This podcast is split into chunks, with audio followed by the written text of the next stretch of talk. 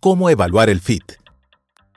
El modelo de cambio estratégico, MAD, desarrollado por el MIT, nos ayuda a identificar el tipo de acciones adecuadas que necesitamos implementar cuando las circunstancias cambian. Daily Crunch está enfrentando situaciones nuevas, necesita cambiar, pero tiene múltiples opciones. Una opción que el caso plantea es invertir más en publicidad para atraer más clientes a su página web. Y otra es el diversificar su portafolio de productos para atender mejor las expectativas de los clientes. Pero, ¿cuál de estas es la decisión adecuada? ¿Serán estas las únicas opciones? Evaluar el fit y la diferenciación nos permitirá identificar el tipo de acciones más adecuadas para la compañía.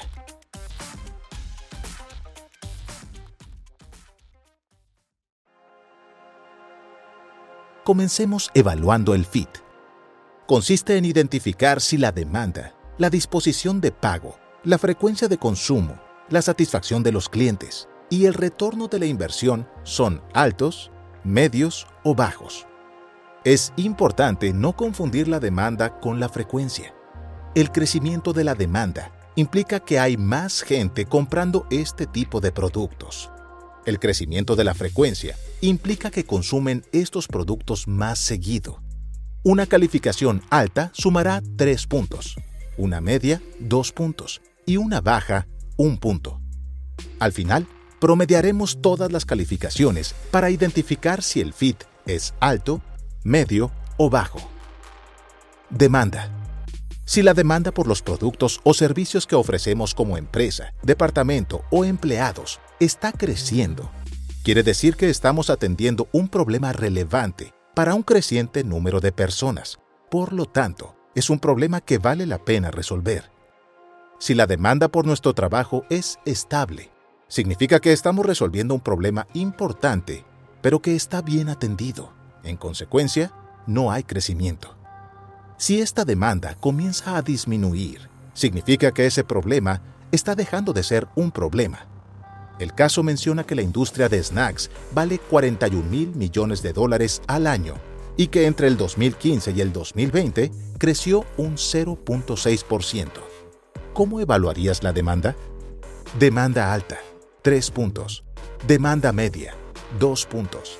Demanda baja, 1 punto. Disposición a pagar.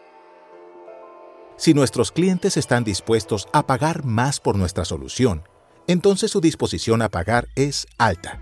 En cambio, si nos resulta difícil cobrarles un precio justo o tenemos que esforzarnos mucho para conseguir los recursos que necesitamos, su disposición a pagar podría ser media. Y si es casi imposible cobrar un precio justo o conseguir los recursos que necesitamos, entonces la disposición a pagar es baja. El caso menciona que entre el 2019 y el 2020, las marcas de nicho bajaron un 5% su participación de mercado y que las marcas privadas crecieron un 45%. ¿Cómo evaluarías la disposición de pago?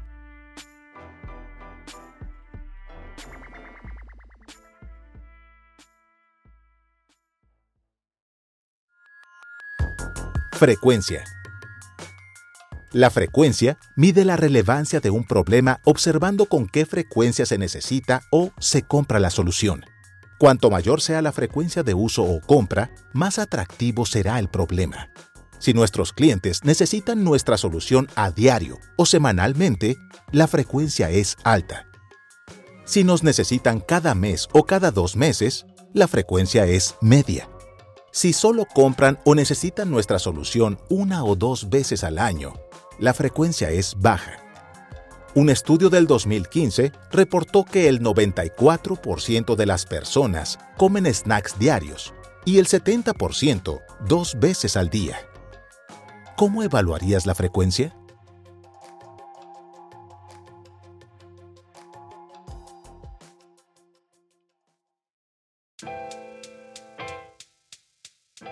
Satisfacción.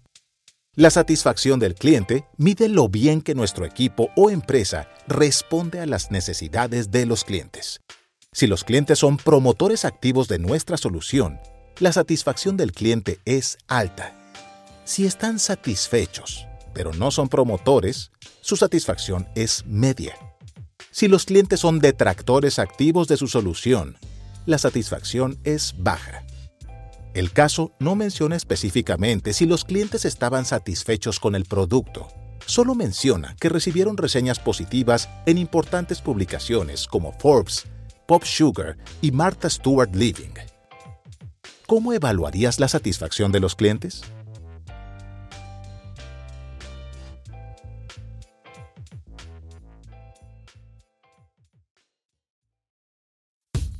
Retorno de inversión. El retorno de inversión mide la eficiencia del uso de los recursos para lograr los resultados deseados. Si obtenemos resultados incrementales con la misma cantidad de recursos, entonces el rendimiento de la inversión es alto. Por otro lado, el rendimiento de la inversión es medio si requerimos los mismos recursos para conseguir resultados similares. Y si necesitamos invertir los mismos o más recursos para conseguir menos, entonces el rendimiento de la inversión es bajo. En nuestro caso, el canal con mejores retornos era la página web, pero atraer nuevos clientes era una inversión cara. ¿Cómo evaluarías el ROI?